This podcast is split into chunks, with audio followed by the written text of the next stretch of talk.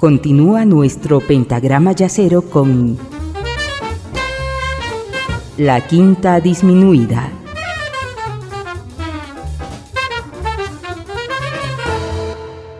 Y en esta segunda parte de la quinta vamos a continuar con esas sociedades yaceras, hemos denominado así el programa, y ojo, eh, no estamos poniendo algunos encuentros casuales que nunca más se repitieron o que no trascendieron, sino aquellos encuentros que marcaron la discografía de uno de los dos que fueron parte de esa sociedad. Por ejemplo, alguien me, comentaba que eh, sería interesante poner el dúo que hicieron Michel Petrucciani y Stefan Grappelli, pero ese disco, que es una maravilla, no cambia el sonido ni la propuesta ni de Grappelli ni de Petrucciani, por lo tanto no no es parte de esta sesión.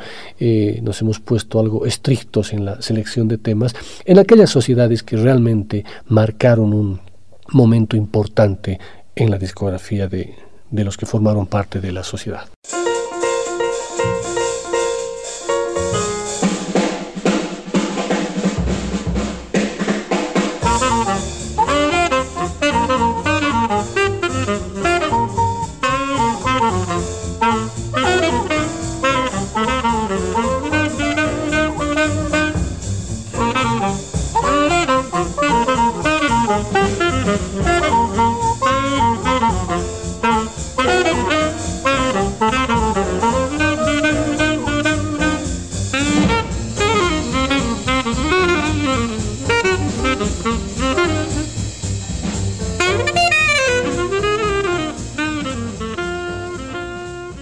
Una semana antes de su muerte, Parker se encontró con Dizzy Gillespie en el club Basin Street. La lastimosa desesperación de Parker movía a compasión. Vamos a juntarnos otra vez, le insistió a Dizzy. Quiero tocar otra vez contigo antes de que sea demasiado tarde. A Dizzy no se le puede olvidar que Parker le dijo eso. Dice Lorraine, la mujer de Dizzy a los 75 años todavía, se le llenaban de lágrimas los ojos cuando pensaba en ello. Parker y Gillespie se volvieron inseparables. En 1943 tocaron juntos en la Earl Hines Band, en 1944 con Billy Eckstein. En el mismo año formaron un grupo que tocaba en la calle 52. Esta se convirtió en la calle del bebop. La fama los alejó. Dizzy era el más ensalzado entre los nuevos compositores de jazz, con su boina y su barba de chivo, entrevistado y fotografiado, siempre sonriente y algo payaso. Dizzy se había convertido en Mr. Bob. Según la prensa, era él que lo había inventado todo, y su éxito le había generado una interesante fortuna. En cambio, Parker permanecía como una figura misteriosa y profética, apenas conocida por el gran público.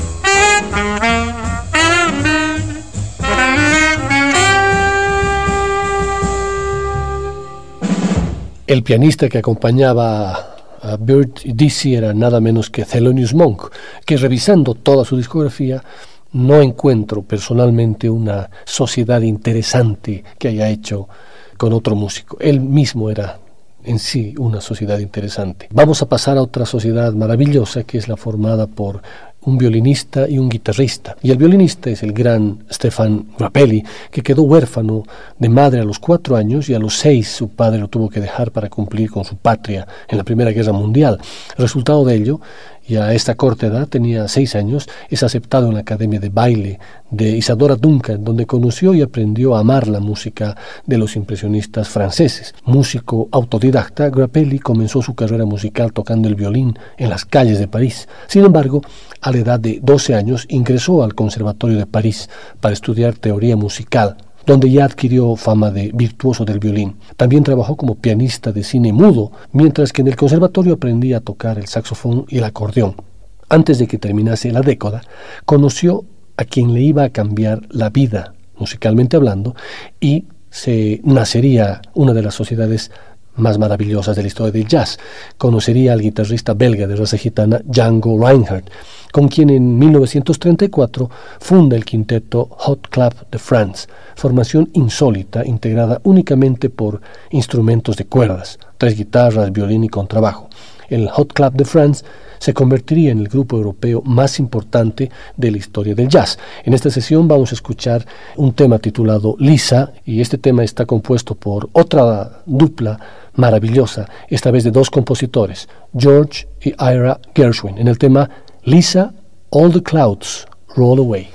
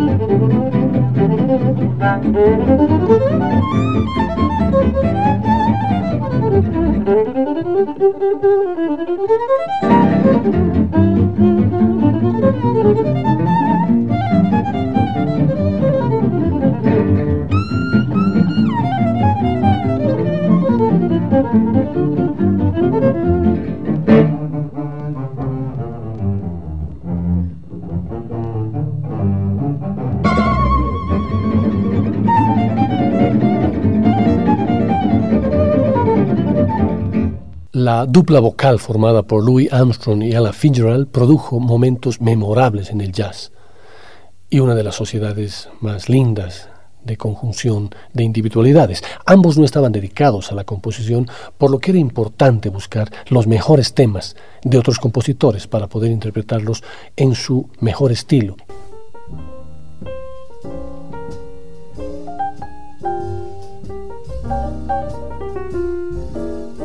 The way you wear your hat, the way you sip your tea, the memory of all that.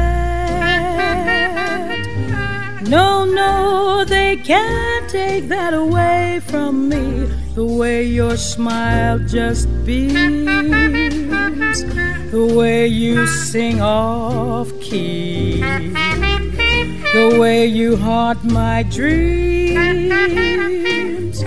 No, no, they can't take that away from me. We may never, never meet again on the bumpy road to love. Still, I'll always, always keep the memory of you hold your knife, the way we danced till three, the way you've changed my life. No, no, they can't take that away from me. No, they can't take that away. Bamba do do do do do way you wear your hat, the way you sip your tea, the memory of all that. No, no, they can't take that away from me. The way your smile just beams, the way you sing off key way you haunt my dreams. No, no, you can't take that away from me.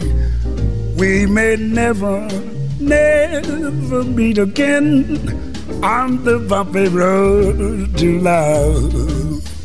Still, I always, always keep the memory of yes, the way you hold your knife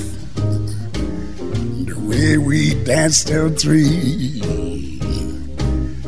The you changed my life. No, no, they can't take that away from me.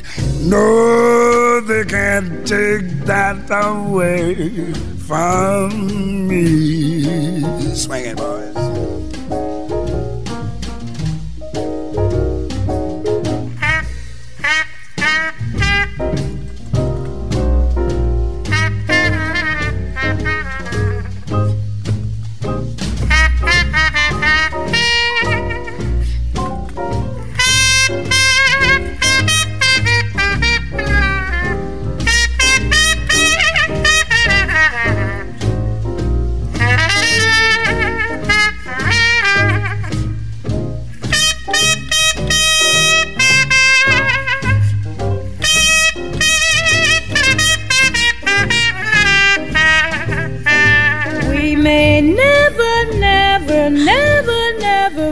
again on the bumpy road to. Swing it along. Still, I'll always, always keep the memory of yeah, man. the way you hold tonight, the way yes. we dance till three, oh, yes. the way you changed my life. No, no. They can't take that away from me. No, they can't take that away from me. Will you repeat that again, dearie, please? No, they can't take that away from me. Uno de los mejores discos que produjo el smooth jazz fue sin lugar a dudas One on One de Bob James y Earl Clark. Bob James nació en el año 1939 y fue descubierto en el año 1963 por Quincy Jones en el Notre Dame Jazz Festival y ese mismo año grabó su primer disco titulado Bold Conceptions. A partir de ese momento hasta la fecha ha grabado más de 36 discos en una intensa carrera musical que abarca mucho más de cuatro décadas, siempre vinculado al smooth jazz. Por otra parte, el guitarrista Earl Clark nació en 1954 y se declara seguidor del estilo del ineludible Joe Pass, aunque escuchando sus discos demuestra una orientación directa hacia la fusión del jazz con el pop, habiendo grabado más de 50 discos como solista y participado en más de 100 discos como músico invitado, como músico de estudio. Del álbum One on One de Bob James y Earl Clark escucharemos el tema Mallorca un tema que tanto en una noche de lluvia o en una estrellada, con vino y compañía, se disfruta plenamente.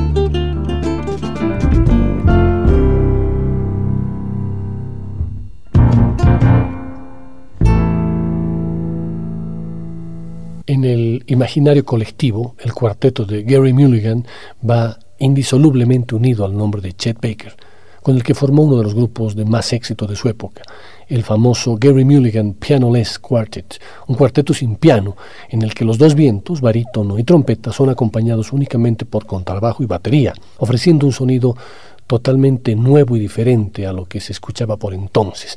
Con el éxito de esa fórmula, alcanza la fama y empiezan las giras por Europa, a donde acude regularmente en varias ocasiones, y así en honor de multitudes. Mulligan cruza la década de los 50 consagrado como uno de los mejores músicos de jazz del momento. Chet Baker, por su parte, encontró en Mulligan el acompañante perfecto, un instrumentista que amaba la melodía tanto como él y consideraba que un solo era como una obra de arquitectura y no solamente una excusa para tocar. La mayoría de los dúos de viento hacían solos por turnos y después entablaban una competición de frases de cuatro y ocho compases, pero Baker y Mulligan mantenían sus egos a raya y buscaban maneras de complementarse, el uno al otro. Tocaban al unísono o en armonía y entraban sin esfuerzo en contrapunto. Siempre podíamos anticipar lo que el otro iba a hacer, declaró Mulligan. De esta gran sociedad y alianza vamos a escuchar el clásico tema My Funny Valentine.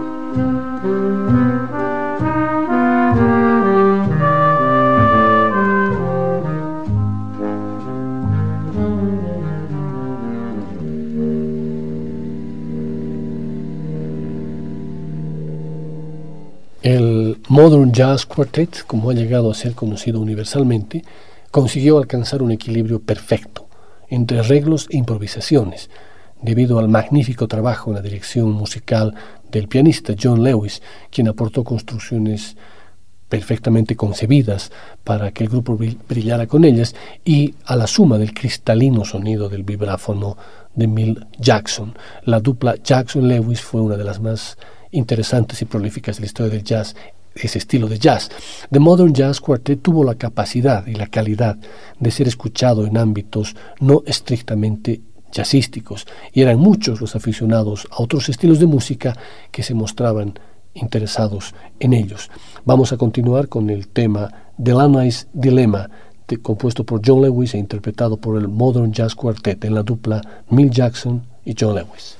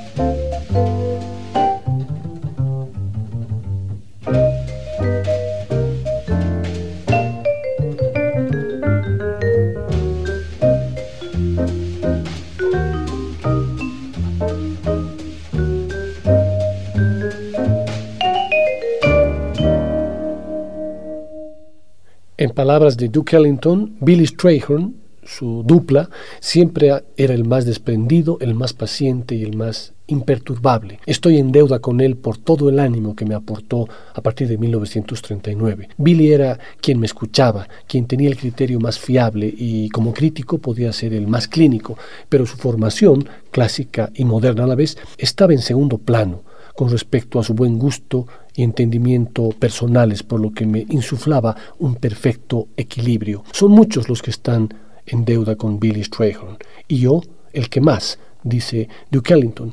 El tema emblemático de la unión Duke Ellington y Billy Strayhorn es obviamente el conocido Take the A Train, en el que Duke dice, aún sigo escuchando sus palabras a una como una consigna que servían para borrar la menor traza de indecisión, siempre adelante y hacia lo más alto. Another great distinguished, uh, uh, rather eminent personage happens to be with us tonight. Well, he's, uh, oh, one of the most important people in our group. He's very seldom seen in public appearances, but he's always heard. It's my pleasure to introduce the eminent composer, orchestrator, Billy Strayhorn. A flat, A flat for Billy Strayhorn. Huh?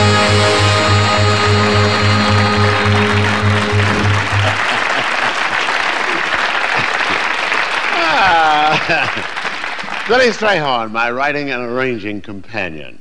He wrote our theme, uh, Take the A Train. And now we'd like to do a very special operatic version of Take the A Train.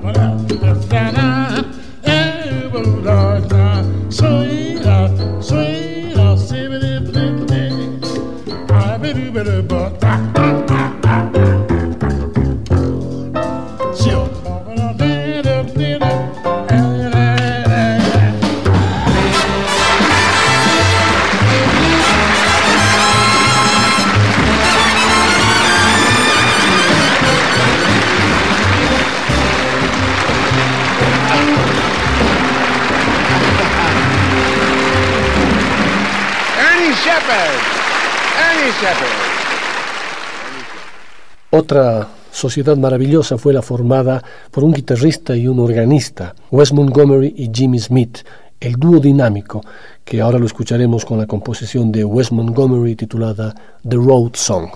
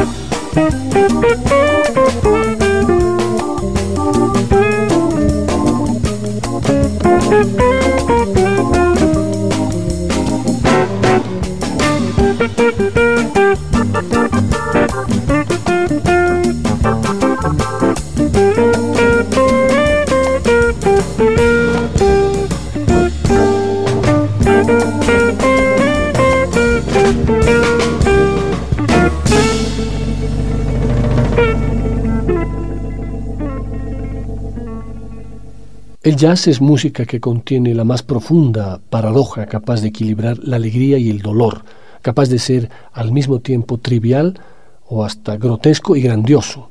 La esencia del arte de Armstrong puede ser colectivo, igualmente hasta primitivo, si se desea, y seguir siendo personal e individual más allá de los estándares, hasta donde los reconoce el hombre occidental.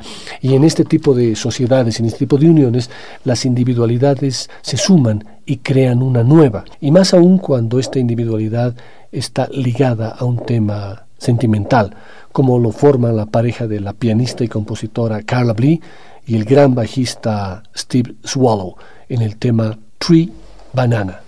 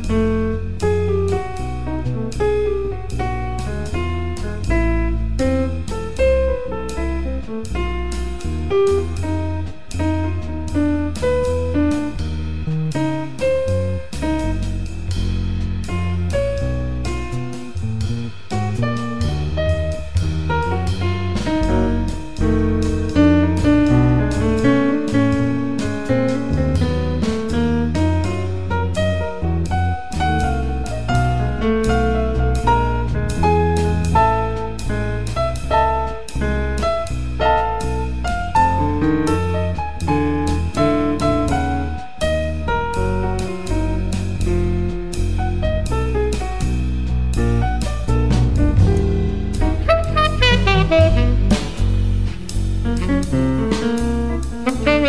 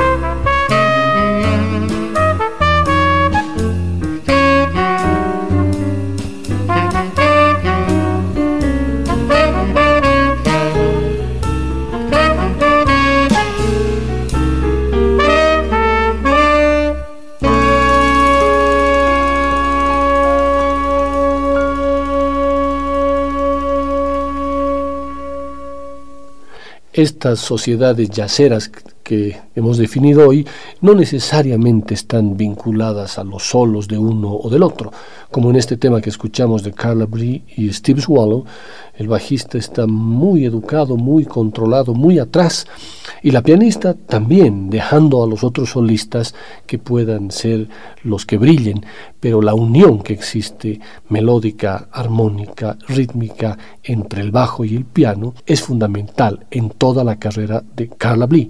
Carla Blee ha tocado con varios bajistas, pero cuando toca con Steve Swallow se produce una una simbiosis maravillosa. Y vamos a cerrar esta sesión de la quinta disminuida con un bolero, un bolero compuesto por Agustín Lara e interpretado por nuevamente un pianista y un contrabajista esta vez. Me refiero al cubano Gonzalo Rubalcaba y al contrabajista norteamericano Charlie Hayden, que normalmente está coqueteando con el tema latino de una u otra forma. Tiene algunos discos específicamente dedicados al Latin Jazz y obviamente Gonzalo Rubalcaba, al ser un pianista cubano, tiene en la sangre totalmente impregnado el, el jazz latino. Y cuando se juntan los dos, realmente se produce una magia impresionante. El bolero que vamos a escuchar de Agustín Lara titula Solamente una vez, pero antes de entrar al tema, quiero despedirme, agradecerles por su compañía, agradecerles por sus comentarios en el blog, por sus comentarios también en las redes sociales como en el Facebook y decirles que la quinta disminuida está, igual que el jazz, absolutamente viva y con ganas de compartir con ustedes toda la música. Muchas gracias y los dejo con solamente una vez.